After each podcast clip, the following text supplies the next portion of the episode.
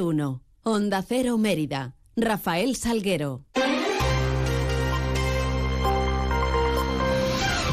Muy buenos días, son las 8 y 20 minutos de la mañana. Tenemos 10 eh, por delante para contarles noticias eh, de Mérida y Comarca en este miércoles 8 de noviembre, donde lo primero que hacemos es eh, mirar hacia los cielos que nos acompañan. GLS, su agencia de transportes, les ofrece la previsión meteorológica del día. Conozcámosla con la ayuda de la Agencia Estatal de Meteorología. Javier Andrés, buenos días. Buenos días. Hoy en Extremadura las temperaturas se mantienen sin cambios o suben ligeramente. Se espera hoy una máxima de 16 grados en Badajoz y Mérida, 14 en Cáceres. Comenzamos con intervalos nubosos, tendiendo en la segunda mitad del día a cielo nuboso cubierto, con precipitaciones débiles y ocasionales que serán más probables en el noroeste de la comunidad. No se descartan durante esta mañana las brumas y los bancos de niebla. En cuanto al viento, por último, será de intensidad floja y de dirección variable, tendiendo a componente sur. Es una información de la Agencia Estatal de Meteorología. ¿Necesitas enviar un paquete? Elige GLS, líder europeo en paquetería, entregas seguras para empresas y particulares, en cualquier parte de España y Europa, con plazos de entrega estandarizados. GLS te ofrece una amplia gama de soluciones de entrega y recogida con las que podrás satisfacer todas tus necesidades. Confía tus envíos en GLS. Te esperamos en calle Logroño número 3, en el polígono industrial El Prado de Mérida o en el teléfono 924 37 28 11. Parcels to people. GLS. Noticias en Onda Cero Mérida. Y hablamos de obras contándoles. La, la obra de, de, renovación de toda la plaza Gabriel y Galán del polígono Nueva Ciudad. Eh, con esta actuación solucionamos eh, no solamente el conseguir un, una plaza mucho más eh, agradable, continúan a buen ritmo las obras de renovación integral de la plaza Gabriel y Galán del polígono de la ciudad de Mérida. El presupuesto eh, fresa los 275.000 euros. Por otra parte, también la próxima semana se recepcionará la finalización de los trabajos de rehabilitación de las instalaciones deportivas de La Paz. En este caso, el presupuesto es de 600.000 euros. Durante la próxima semana se va a proceder eh, por parte del Ayuntamiento a la recepción de la finalización de los trabajos de rehabilitación en las instalaciones deportivas de La Paz. Unas instalaciones que entendíamos desde el Ayuntamiento referentes para la, la práctica deportiva en la capital de Extremadura.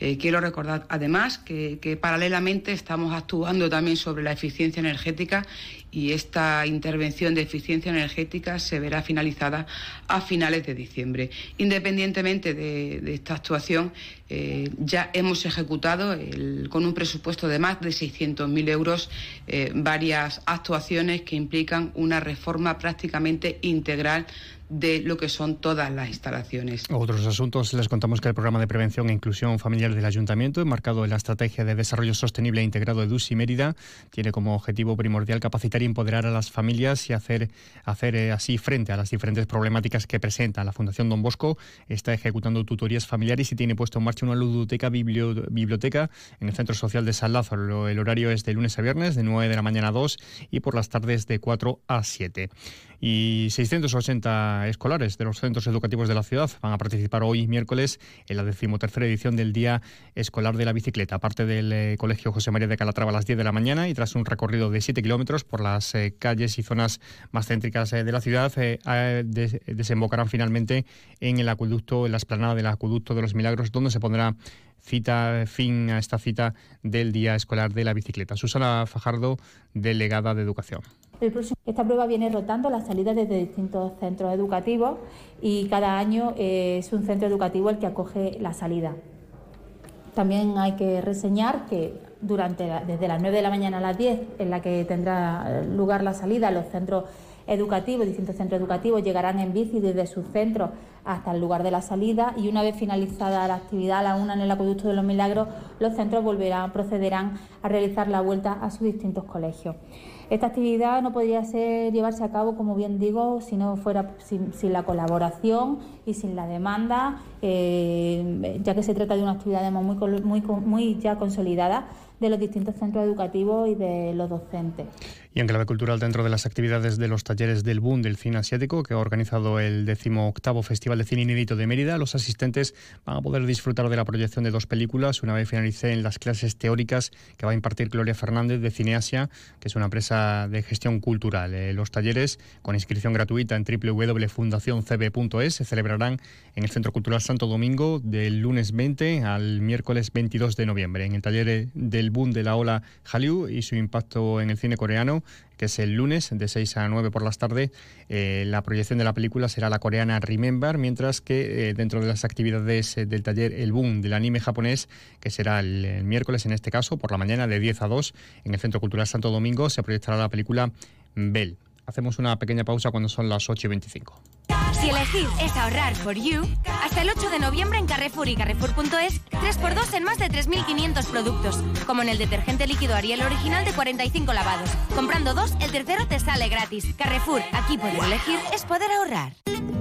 Encina Blanca de Alburquerque, vinos únicos, ecológicos, más de 2.000 años de tradición en cada botella, vinos premiados en los más prestigiosos concursos del mundo, vinos para disfrutar, para sorprender. Conócenos en encinablancadealburquerque.es. Décimo cuarto torneo de gol Honda Cero y Cupra, Grupo G Auto. Prueba clasificatoria para la final nacional de Onda Cero el próximo 12 de noviembre en el Club de Golden Tello. Inscríbete llamando al 628 51 22 60 o en dontellogolf.com. Décimo cuarto torneo de gol Onda Cero y Cupra Grupo G de Auto, comprometidos con el deporte. Colaboran MAU, Cooperativa Virgen de la Estrella, Coca-Cola, La Carbonería, para Farmacia Lisa de Tena, Bodegas Sani, Balneario de Alange, Hotel Acosta Centro, Peugeot, Bodegas Romale, Bodegas Pozanco, Centro París Médico Estético Ángela Jiménez, Estilo Muebles, Indalitos, Pago Los Balancines y López Morenas.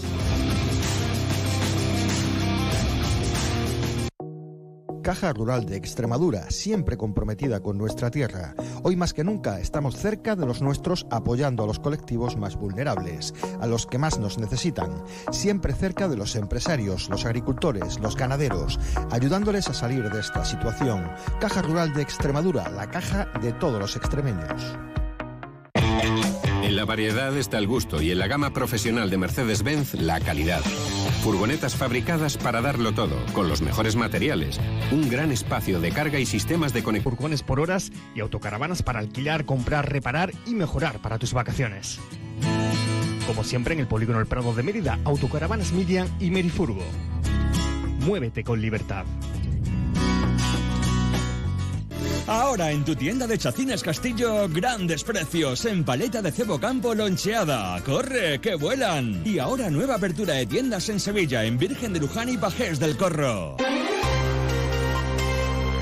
De forma más breve, un apunte musical dentro del Festival Flamenco Universal. Las últimas citas llegarán este próximo fin de semana, el viernes en el Palacio de Congresos, actuación de Tomatito el sábado, turno para el emeritense Miguel Vargas en el Teatro María Luisa y cerrará esta segunda edición el domingo 12 en el Palacio de Congresos María del Monte.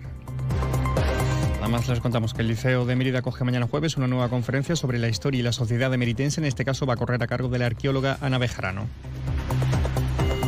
Capítulo de previsiones, hoy se presentará una nueva edición de la Ruta de la Tapa y también las actividades del quinto aniversario del Flamenco Patrimonio e Historia de Mérida.